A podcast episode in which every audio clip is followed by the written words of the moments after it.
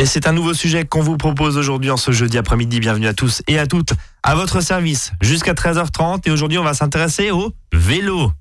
Et oui, et pour en parler, j'accueille l'Automobile Club Association en la personne de Sophie Weisgerber, juriste dans cette association. Bonjour Sophie. Bonjour Brice, bonjour à tous. Tout va bien? Très bien. Bon, euh, quel rapport entre l'Automobile Club Association et le vélo? Aucun, vous me direz comme ça sur le papier, mais si. Oui, alors effectivement, on, a une vision peut-être restrictive Automobile Club Association Automobile, mais on ne fait pas que ça, on gère véritablement toutes les questions et on délivre tous les conseils par rapport à tout type de mobilité. Et donc par conséquent on, évoque tous les usagers de la route. Et c'est d'autant plus vrai depuis quelques années parce qu'on fait la chasse ouverte à la voiture dans les centres-villes, pas qu'à Paris d'ailleurs, hein, euh, euh, sur le Strasbourg, sur l'Eurométropole, il y, a de plus en plus de, restrictions, notamment au niveau de la pollution. On a ces fameuses pastilles, on en avait parlé il y a quelques semaines sur cette antenne. Et puis finalement, bah, on redécouvre un petit peu le vélo euh, comme mode de transport urbain, voire périurbain. On a quand même certaines communes qui font de gros efforts avec des pistes cyclables qui permettent de se déplacer en toute sécurité. Bref, ces, transports, ces modes de transport doux, euh, ça le vent en poupe et pour cause, euh, puisque même, euh, je crois, et je parle sur votre contrôle, Sophie, il y a eu des aménagements au niveau de la rémunération, au niveau de l'employeur notamment, hein, qui prend en charge une partie, des indemnités kilométriques de vélo, c'est ça? Effectivement, il y a eu des, dispositions légales qui ont encouragé le développement de ces nouveaux modes de déplacement que ce soit effectivement le, vélo ou, tout type d'engin. Euh, véritablement un engouement pour cette nouvelle mobilité douce. Alors je vais juste faire le poil à gratter cet après-midi. On est d'accord et on le sait qu'entre les automobilistes et puis les vélos, c'est pas forcément l'amour fou. On le voit euh, dans certaines villes parce que bah, l'un ne respecte pas l'autre et inversement. Et quand l'automobiliste devient euh, un vélo, bah, c'est d'autant plus drôle parce qu'il se rend compte que finalement bah, ses, ses confrères automobilistes sont pas forcément très respectueux. Et puis inversement, il y a aussi des vélos qui font n'importe quoi. On va essayer de cadrer un peu les choses cet après-midi. Si vous avez des questions, n'hésitez pas avs azur-fm.com ou notre page Facebook. Sophie, j'ai une question toute simple et toute bête, euh, parce que là aussi il y a des idées reçues. Euh, est-ce qu'un cycliste, c'est un usager soumis au code de la route au même titre qu'un automobiliste? Alors la réponse est oui. Trois fois oui. Euh, oui.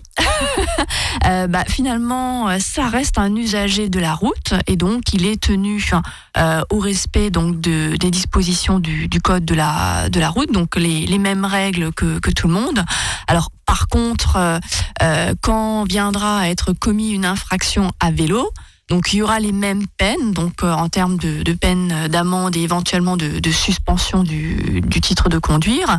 Par contre, euh, il ne pourra pas y avoir de retrait de points. Voilà, c'est la seule différence. C'est la seule hein. différence, et on le précise d'ailleurs. Si vous êtes euh, si vous avez bu quelques verres de trop, notamment, et si on se fait arrêter par un agent verbalisateur, je crois que c'est comme ça qu'on dit la gendarmerie ou, les ou la police, voilà, il n'y a pas de retrait de points. Par contre, on est soumis à une amende. Exactement. Et ça, c'est pas une idée reçue. Ah non, non, là, clairement, il y aura une, une verbalisation, comme n'importe quel usager de la route, euh, avec donc un avis de contravention et des poursuites pénales. Encore une fois, la seule différence, c'est la question du retrait de points. Bon, euh, oui, parce qu'effectivement, c'est des catégories et on peut pas, euh, c'est ça, on peut pas grignoter des points sur un permis finalement dont on n'a pas l'usage au moment où on se fait arrêter. C'est ça. Il faut effectivement, par rapport au, retrait de points, pour faire un, un rapide point sur cette question, le retrait de points ne peut intervenir que si l'infraction a été commise avec un véhicule nécessitant le permis de conduire. Ce qui explique pourquoi. Euh, est-ce qu'il y a des équipements obligatoires? Parce qu'on se souvient d'un grand débat autour du casque à l'époque, qui était finalement cette ceinture de sécurité, euh, au même titre que la ceinture de sécurité pardon, pour les automobilistes. Est-ce que c'est obligatoire le casque? Alors, euh, par rapport au vélo, là aussi, il y a de la réglementation concernant les équipements obligatoires. Et il faut savoir que depuis mars 2017, euh, le port du casque est obligatoire pour les enfants de moins de 12 ans. Pour les autres, bien évidemment, ça reste recommandé puisque euh, quand on est cycliste, on reste effectivement plus vulnérable lorsque malheureusement devait arriver un accident. Donc casque obligatoire enfant moins de 12 ans, ça veut dire que qui dit obligation dit possibilité de se faire verbaliser? Oui, avec effectivement une amende de 135 euros à la clé. Quand même. Maintenant, il n'y a pas que le casque qui est obligatoire. Euh, le vélo, pour pouvoir circuler hein, sur, la, sur la voie publique, euh, doit effectivement être équipé d'un avertisseur sonore. Oui, donc c'est le gling-gling, hein, Voilà.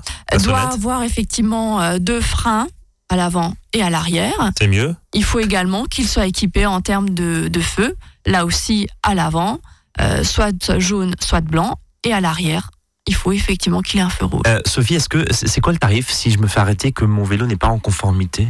J'ai pas de lumière avant, par exemple, j'ai pas de lumière arrière. on peut sans aucun problème se faire se faire arrêter? Alors on peut tout à fait effectivement être être verbalisé. Là encore, pas de retrait de points puisque il n'y a pas de, détention du, du Mais il y a une amende. Il y, a une, il y a une sanction financière avec une amende à la clé, tout à fait. Alors, autre chose que nous voyons des fois dans certaines villes étudiantes, je pense à Strasbourg notamment, euh, c'est le transport de passagers sur guidon. Hein. C'est une pratique qui se, qui se fait euh, dans les milieux étudiants aussi, mais, mais, pas que. Euh, blague à part, et pour redevenir sérieux un, un instant, Sophie, est-ce qu'on peut transporter un passager sur un vélo? Alors oui, ah. le transport du passager est possible et autorisé.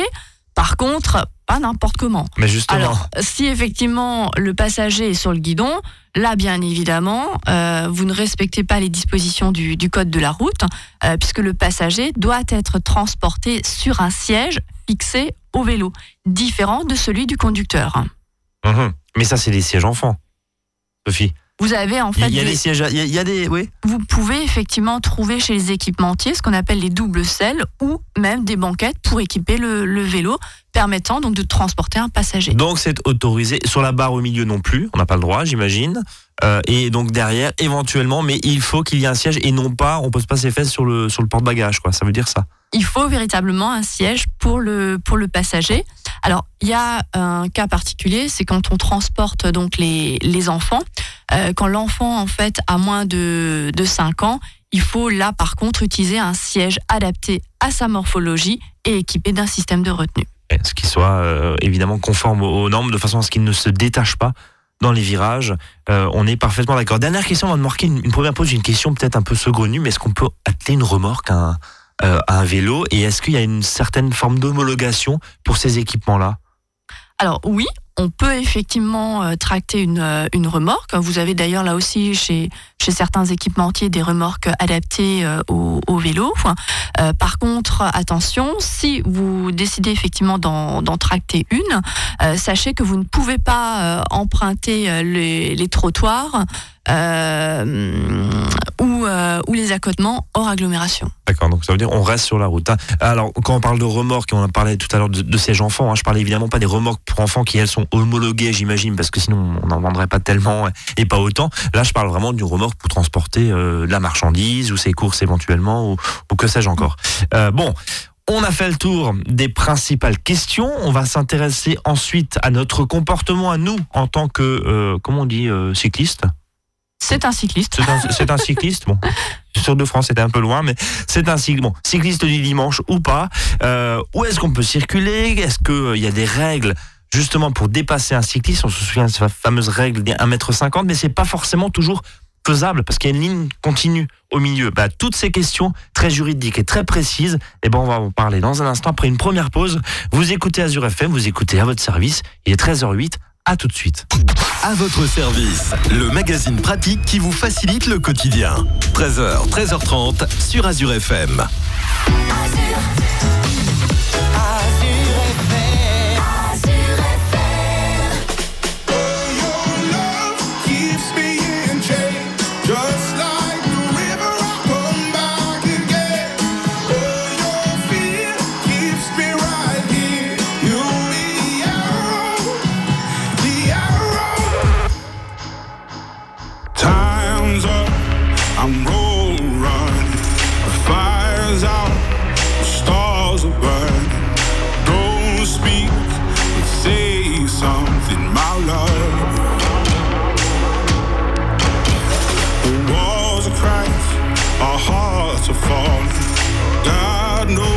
Didn't see this coming. Can you hear the sound? The sky is crying, my love, my love. Oh, your love keeps me in chains, just like the river. I'll come back again. Oh, your fear keeps me right here. You'll be the arrow, the arrow.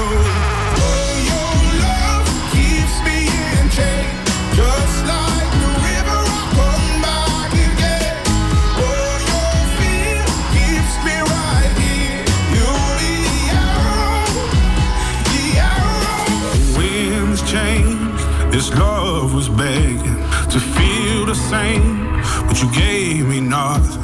I'm here again. The sky is crying above, above. If you told me then what I know now, I'd be long gone. But I'm here somehow. Can you hear the sound? The sky fell down on us, on us.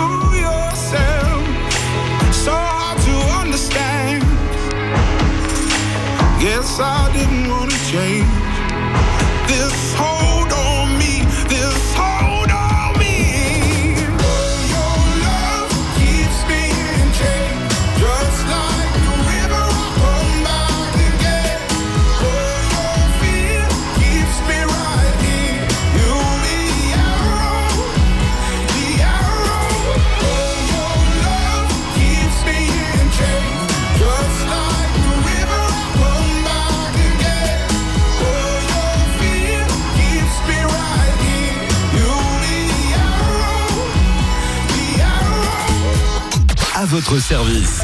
13h, 13h30 sur Azure FM. Avec Brice et ses experts.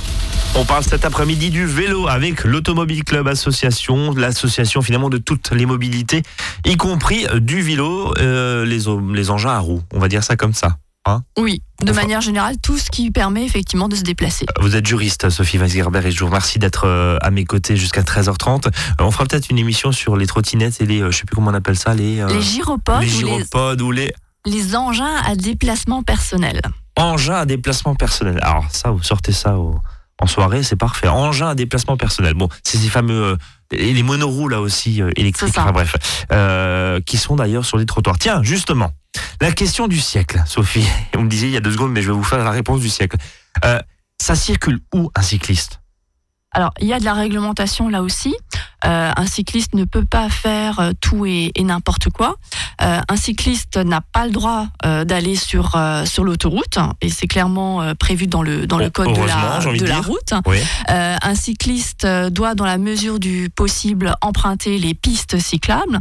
Maintenant, bien évidemment, il n'y en a pas, il n'y en a pas partout. Et à ce moment-là, il doit circuler effectivement sur la chaussée le plus à droite possible.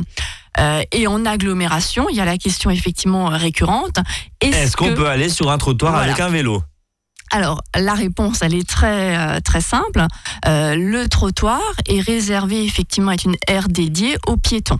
Sauf que donc, un cycliste n'étant pas un piéton, à partir du moment où il roule et qu'il enfourche sa bicyclette, il n'a pas le droit d'emprunter le trottoir. Par contre, s'il décide effectivement de mettre pied à terre et de pousser le vélo, il devient un piéton et peut à ce moment-là emprunter les trottoirs. Je vous taquinais tout à l'heure avec la trottinette. Eh ben, tant qu'on y est, je vais vous poser la même question. La trottinette, les monoroues à, à moteur électrique, etc. Et quoi, les engins de déplacement Vous avez dit quoi? Les engins de déplacement personnel. Voilà, les engins de déplacement personnel. Euh, même combat? Alors là, c'est un petit peu différent. Parce que c'est quand même Euh, assez hybride. La trottinette, vous, ok, on roule, mais bon, on a quand même un pied à terre, etc.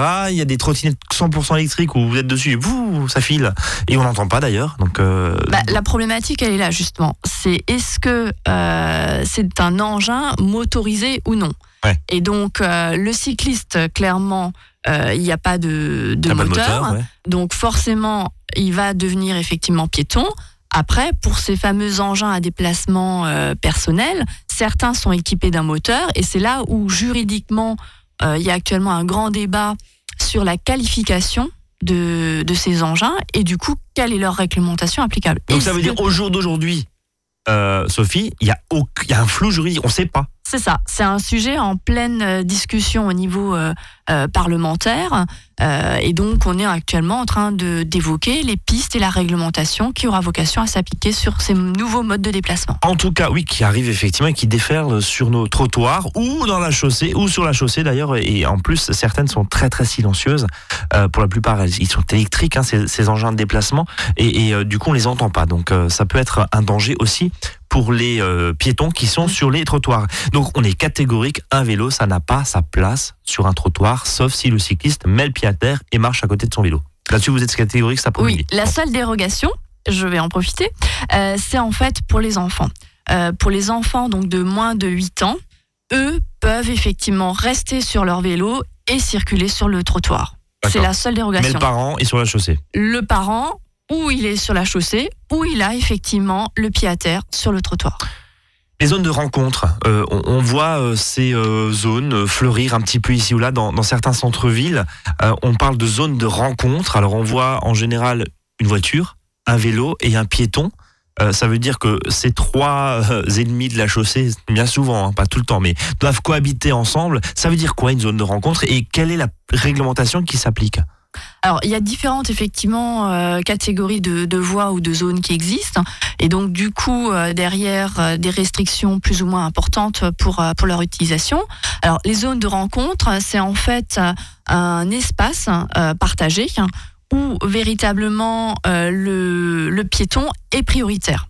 Donc, en tant que cycliste, lorsque vous décidez d'entrer effectivement dans une zone, zone qui est signalisée euh, par un, un panneau prévu à, cette, à cet effet, il vous faut rouler au pas lorsque vous êtes effectivement à l'abord de, de piétons.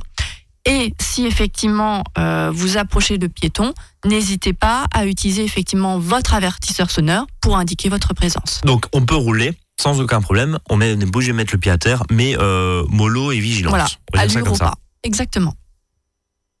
un point essentiel. Parce que là, on va s'intéresser à la chaussée et à l'automobiliste qui nous écoute et qui se dit, bon, on a appris à l'école, à l'automobile, euh, à, l'auto-école, pardon, les règles pour dépasser un cycliste. Moi, j'ai une question toute, la règle des 1m50, je crois, hein, c'est ça, hein, il me semble. Euh, question toute simple.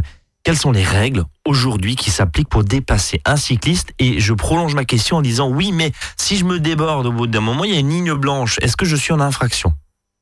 Sophie, aidez-nous. Alors, par rapport à la question donc, du, du dépassement du, du cycliste, alors il faut vérifier si vous êtes en agglomération ou hors agglomération. Ça, c'est la présence de Voilà. trottoir. Trottoir, agglomération, c'est ça?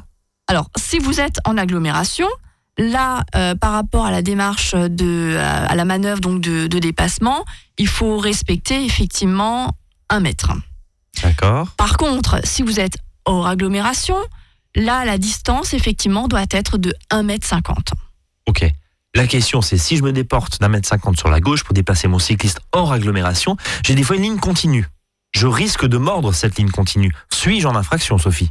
Alors, en fait, quand vous chevauchez, pas quand vous franchissez, hein, Ouais. le franchissement là clairement est interdit. D'accord Par contre, si vous chevauchez, donc c'est-à-dire que vous passez la- votre roue euh, avant et votre roue arrière euh, gauche pour simplement dépasser le, le cycliste, ce chevauchement donc est autorisé dans le cadre d'un dépassement de vélo. Mais en aucun cas, on doit dépasser cette, euh, cette, cette ligne continue, cette Sinon, ligne blanche. Continue. Bon, euh, on va être très concret. Le, le cycliste euh, ne sert pas suffisamment à droite parce que ça arrive. Ils sont pas tous euh, gentils, si je puis dire. Euh, mais on est tous cyclistes ici ou là. L'idée c'est pas de se fâcher. Mais voilà, si jamais le cycliste ne sert pas assez à droite, ça veut dire qu'on refuse et on, et on- et on renonce au dépassement. Encore une fois, en termes de, de disposition code de la route, c'est uniquement le chevauchement Ouais, qui est Qui est autorisé, autorisé. Oui, donc vous avez dans le cadre du, du dépassement. hein. Allez, on va se fâcher avec des groupes de cyclistes. Non, non, je plaisante. Mais, mais euh, ça a le don d'énerver certains automobilistes, euh, dans certains cas. Question toute simple, à la juriste que vous êtes, donc vous représentez ici quand même euh, bah, le texte, clairement, et vous nous dites clairement ce qu'il faut faire. Est-ce que des, un groupe de cyclistes euh, peut rouler en groupe ou est-ce qu'il doit rouler en file indienne? Alors, quand on est en groupe Oui. de plusieurs cyclistes, Ça veut dire déjà deux, c'est ça? Deux, trois. Oui, Allez. il faut effectivement Bon. deux ou plus. Bon, deux ou plus. Donc, le, la circulation en groupe, euh, j'ai envie de dire, ne va pas poser de, de difficultés euh, particulières. Par contre, attention, euh, en pareille situation, ça veut dire que devant, en front, vous pouvez circuler maximum à deux personnes. Au-delà, vous êtes en infraction et il faut vous placer en, en file indienne. Donc deux, oui.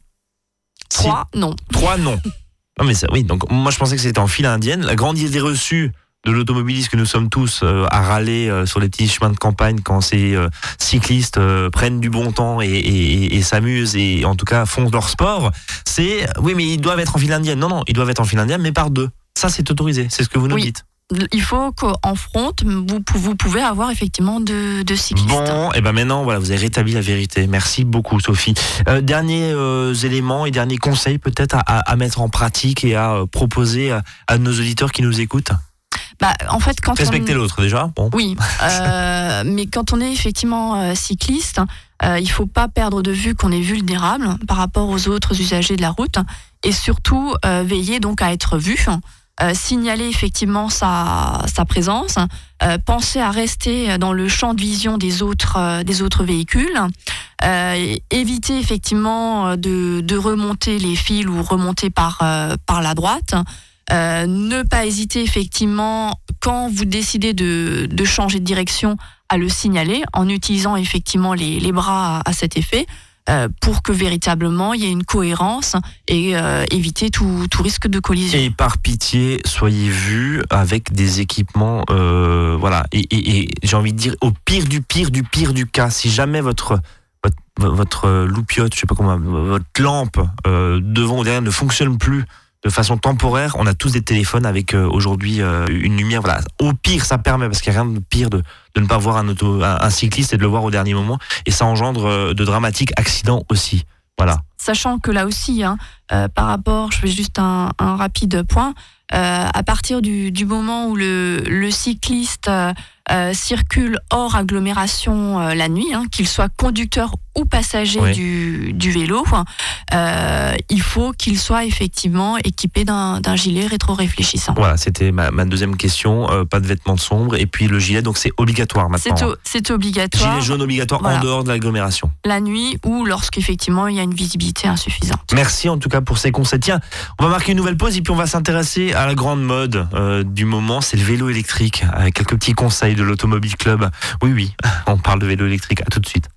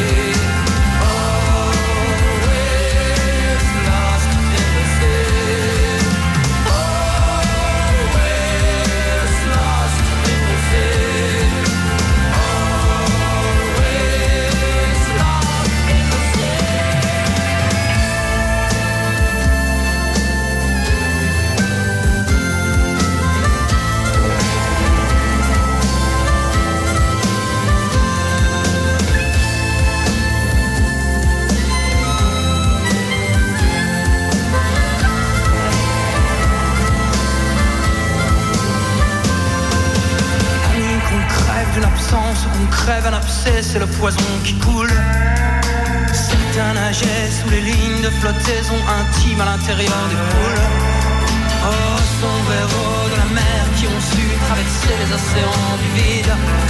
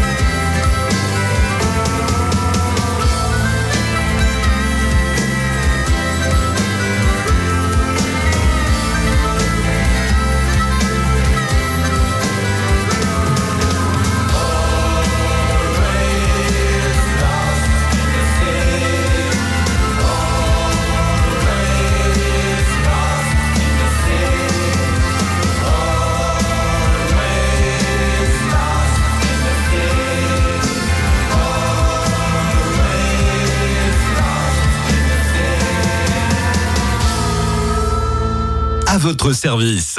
13h, 13h30 sur Azure FM, avec Brice et ses experts. Allez, troisième partie de cette émission consacrée aujourd'hui au vélo avec euh, Sophie Weisgerber, juriste à l'Automobile Club Association. Euh, Sophie, on va terminer cette émission autour du, de la grande mode du moment, c'est le vélo électrique ou le vélo à assistance électrique. On appelle le VAE, c'est bien ça en, en jargon technique. Euh, J'ai une toute petite question, est-ce qu'il y a une définition du vélo électrique? Et de fait, est-ce que juridiquement il y a une définition? Est-ce que ça engendre un, environnement euh, législatif particulier avec ces vélos à assistance électrique? Alors en fait, il y a des définitions euh, qui sont clairement reprises dans le, dans le code de la route. Alors vous avez déjà le vélo.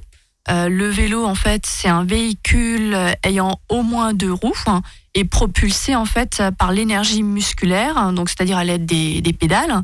Et vous avez donc le vélo à assistance électrique, euh, ce qu'on dénomme aussi le vélo euh, à pédalage assisté, euh, où là en fait c'est un cycle, mais qui est équipé donc d'un moteur électrique qui permet effectivement d'accompagner le, le cycliste lors de de ses de ces mouvements de ses mouvements. pour les côtes notamment et les faux plats. Est-ce qu'il y a plusieurs types d'assistance électrique justement? On va rentrer, un peu- on va pas faire un catalogue de tout ce qui existe sur le marché, mais est-ce qu'il y, y a des différentes familles? Alors il y a effectivement différents euh, types d'assistance euh, électrique.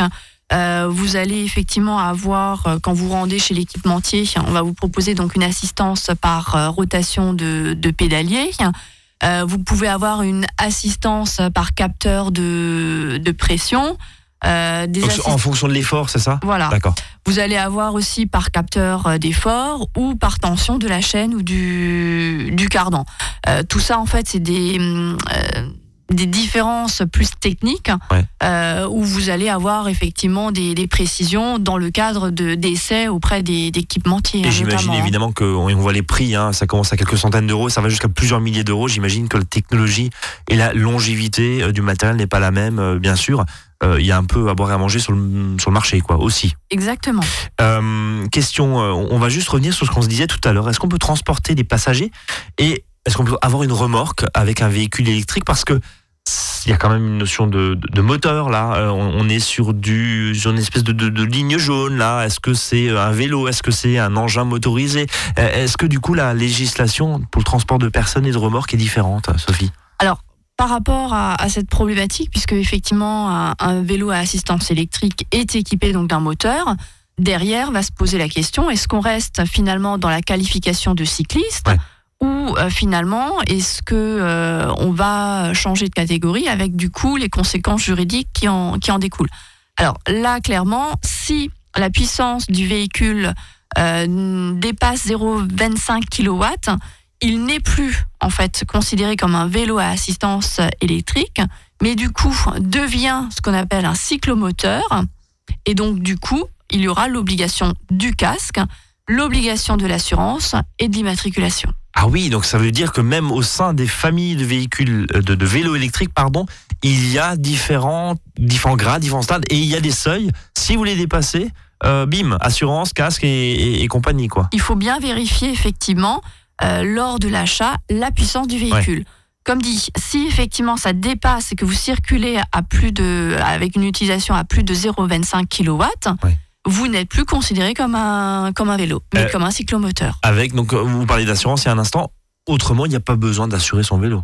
D'accord. Bah- si c'est si c'est en dessous de ce seuil-là, euh, il y a pas, même s'il est électrique, son vélo, en dessous de ce seuil-là, il n'y a pas besoin Il d'assurance. n'y a pas d'obligation euh, d'assurance. Et donc, du coup, à partir du moment où on reste finalement, euh, même si c'est un vélo à assistance électrique, on reste dans la qualification des vélos. Mmh. Et donc, euh, on aura la même réglementation en termes de transport de passagers ou l'utilisation des remorques que n'importe quel cycle classique. Euh, Sophie, en, en termes de tien, euh, rapidement, euh, pour ceux qui euh, nous écoutent et qui seraient intéressés pour sauter le pas éventuellement d'avoir euh, ce type de, de véhicule, est-ce que c'est compliqué Alors, Bon, qui dit véhicule dit forcément, qui dit vélo électrique dit forcément moteur, que c'est le nerf de la guerre bien sûr.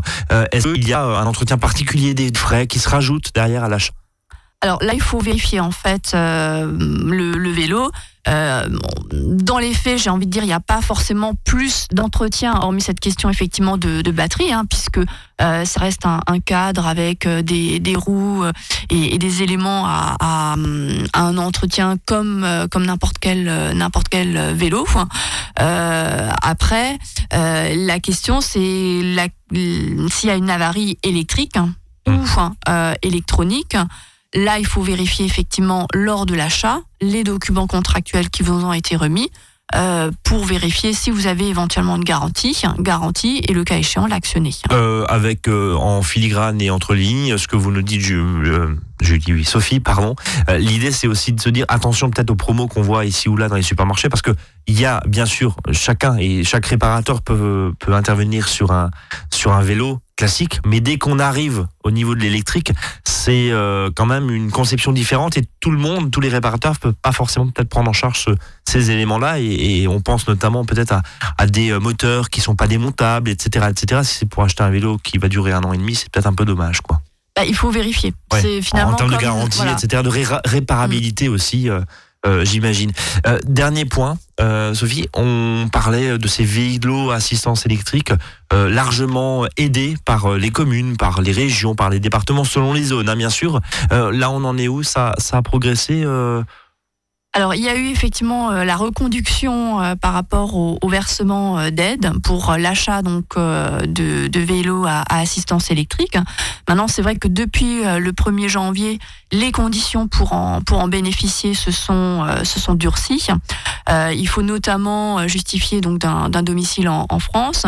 il faut acquérir un, un, véhicule à assistance électrique neuf. Mmh. Il faut effectivement qu'il n'y ait pas de batterie au, plomb. Euh, il y a effectivement également des conditions par rapport à la définition du véhicule acheté, notamment cette question est-ce qu'on reste bien dans un vélo à assistance électrique et non pas euh, cyclo cyclomoteur? Et euh, il ne faut pas céder donc revendre finalement le vélo dans l'année qui suit son acquisition. Voilà, parce que pour éviter les effets d'aubaine aussi. On retrouve toutes ces informations bien sûr auprès de l'Automobile Club Association, je le rappelle, euh, des services euh, juridiques y compris hein, de, Sophie euh, cet après-midi. Merci beaucoup. Au plaisir. Au plaisir pour parler mobilité bien sûr. On vous retrouve aussi également sur le site internet Automobile Club automobile-club.org. Ben voilà, tout simplement. Merci Sophie, à très bientôt sur l'antenne d'Azur FM.